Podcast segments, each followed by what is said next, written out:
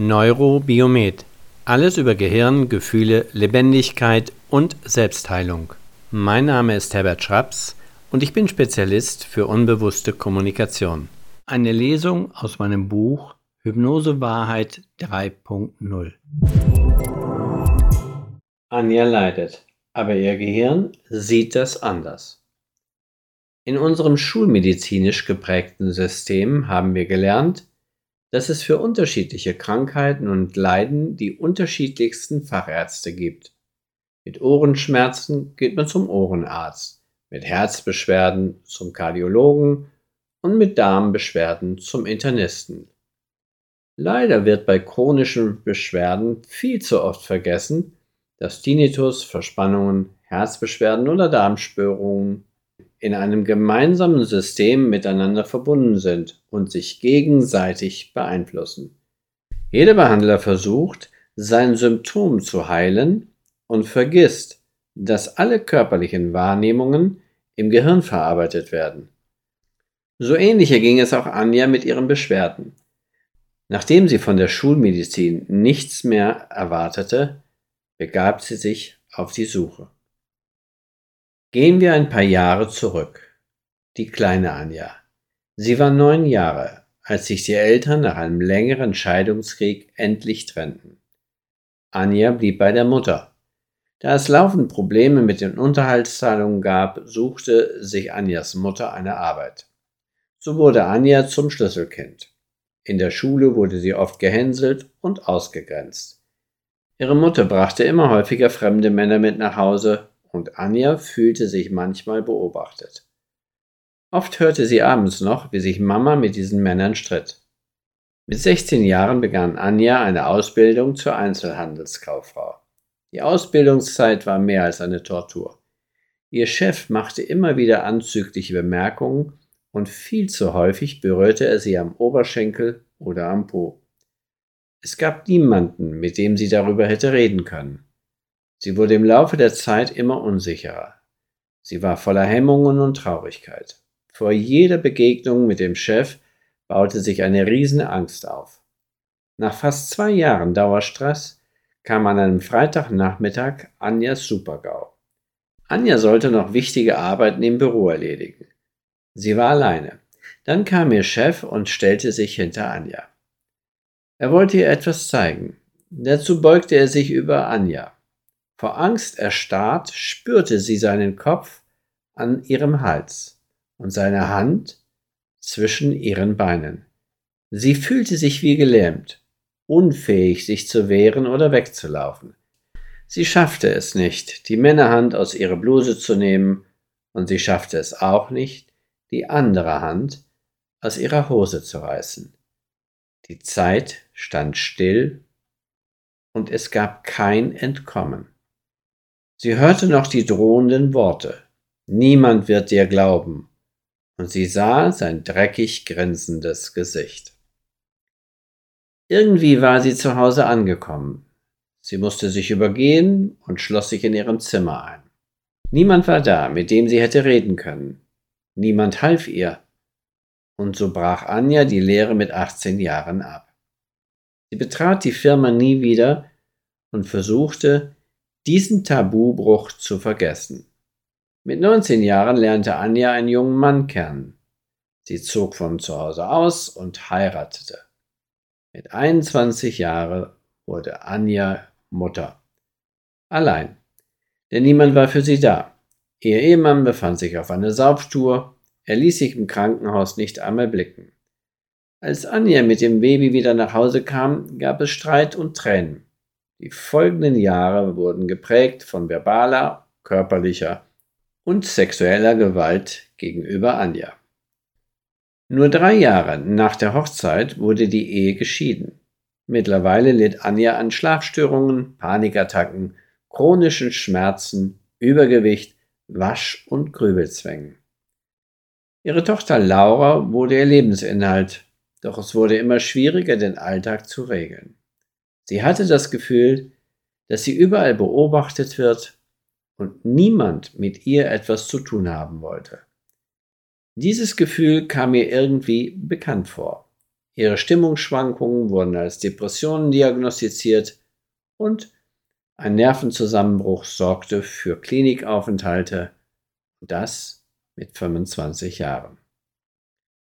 Als sie nach acht Wochen entlassen wurde, hatte sich nicht viel verändert. Sie bekam jetzt Medikamente und wurde noch dicker. Sie fühlte sich wertlos und sie hasste ihren Körper. Sie hasste sich selbst.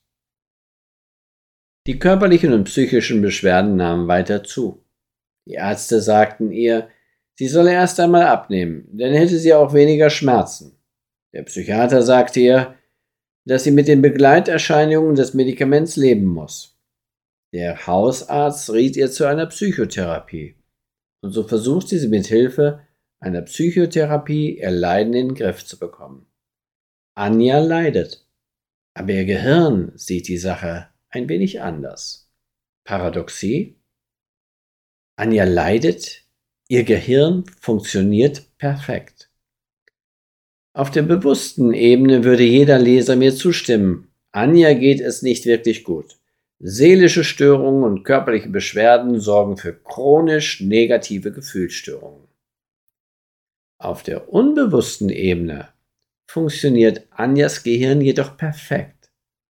Es verarbeitet alle Wahrnehmungen, sortiert und speichert sie in bereits vorhandene Archive, Zimmer, Schränke oder Ordner, wie auch immer wir das nennen. Diese tragen dann Beschriftungen wie zum Beispiel Ich bin nichts wert, niemand mag mich. Ich bin hilflos. Ich bin selber schuld.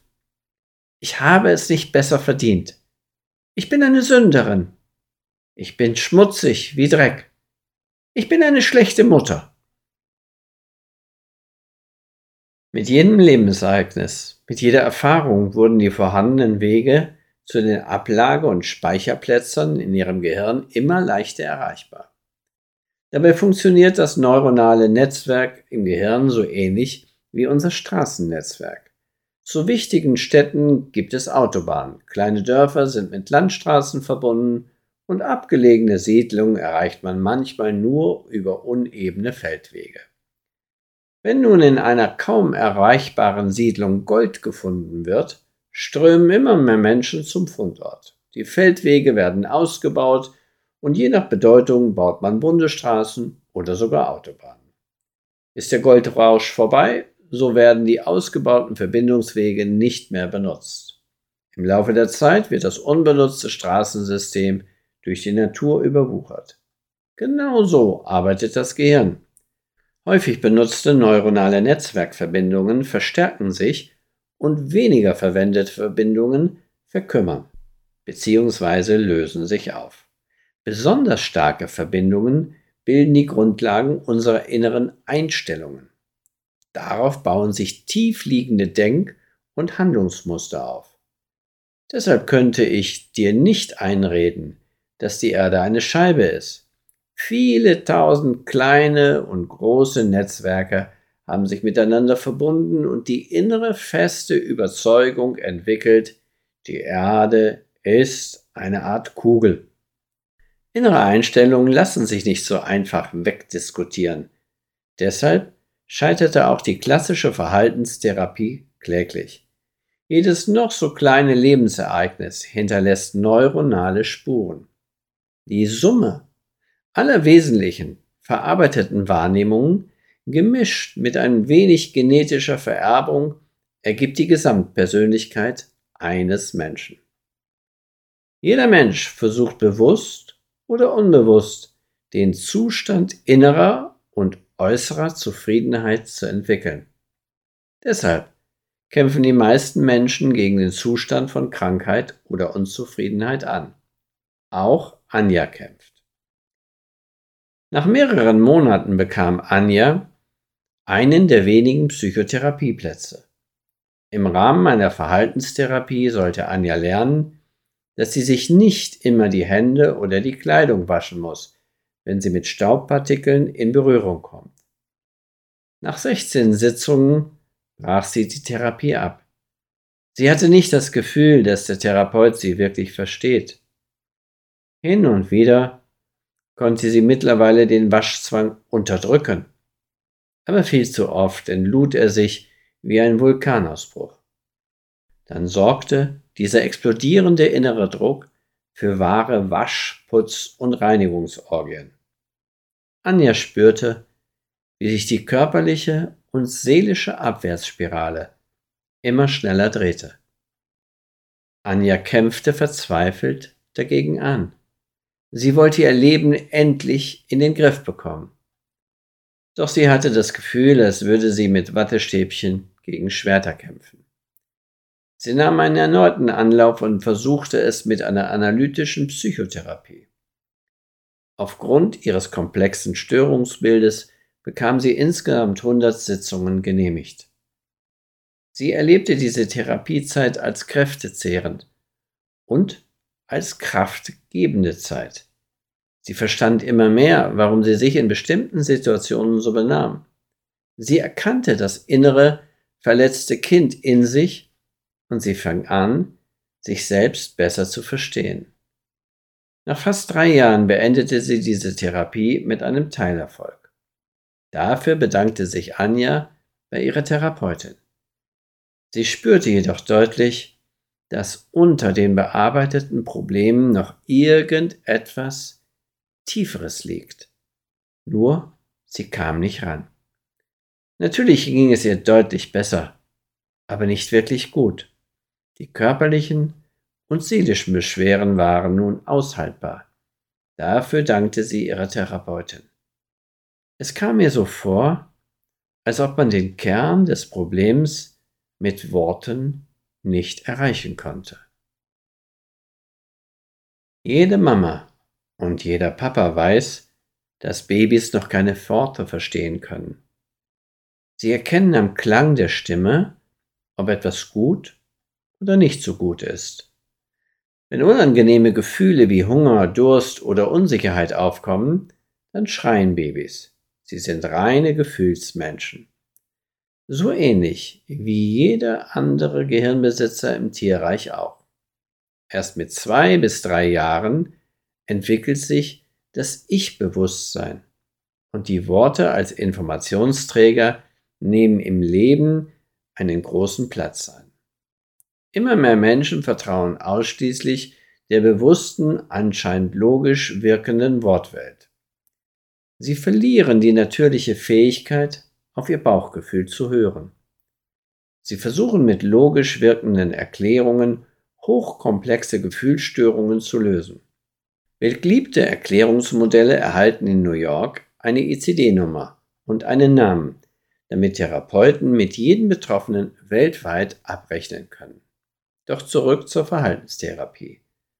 Warum funktionierte die Verhaltenstherapie bei Anja nicht? Eventuell hat der Verhaltenstherapeut versucht, ein tief sitzendes Gefühl oder eine noch tiefer liegende Emotion über strukturierte, logische Verhaltensregeln zu verändern. So etwas geht selten gut. Das wäre so, als würde der Verhaltenstherapeut versuchen, dir die Liebe zu deinem Kind oder zu deinem Partner ausreden zu wollen. Lässt sich das erlebte Gefühl der Liebe oder Zuneigung von irgendeinem Therapeuten wirklich ausreden? Wohl kaum. Jetzt werden manche Zeitgenossen sagen, unter dem Gefühl der Liebe leidet man nicht. Das Gefühl will man nicht verändern. Stimmt. Außer man hat Liebeskummer. Die Liebe als positives Gefühl kann man mit Worten nur schwer beschreiben. Versuche einmal genau zu erklären, weshalb du dein Kind oder deinen Partner liebst. An dieser Aufgabe scheiterten bereits wortgewandte Philosophen. Das Gefühl der Liebe ist absolut glaubwürdig, auch wenn es mit Worten schwer erklärbar ist. Durch bewusste Verhaltensmaßnahmen lassen sich die unbewussten, starken Gefühle nur sehr schwer verändern oder abstellen. Auch eine chronische Angst ist ein starkes, absolut glaubwürdiges Gefühl.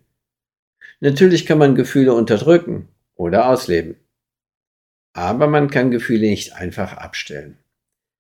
Das wäre, wenn du in einem krummen und schiefen Haus leben müsstest. Wenn man dir vermittelt, dass du lernen musst, damit umzugehen, Du musst nur lernen, wie du die Möbel, die Einrichtungsgegenstände anders platzierst.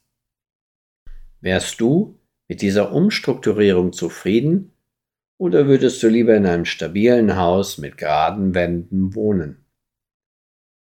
Solange man nicht das Fundament dieses Hauses ändert, wird das Gefühl der Zufriedenheit sich nicht wirklich einstellen können. Auch in einem schiefen und krummen Haus kann man wohnen und funktionieren. Anja spürte, dass es hier nicht um das tiefer liegende Problem ging in der Verhaltenstherapie. Deshalb brach sie diese ab. Bei der späteren analytischen Psychoanalyse lernte sie viel über sich selbst, über ihre Gefühle und über die vielen verletzten inneren Anteile. Es flossen in den Sitzungen viele Tränen und sie konnte viele belastende Ereignisse nun besser verstehen. Sie kam ihren verletzten Gefühlen sehr nahe.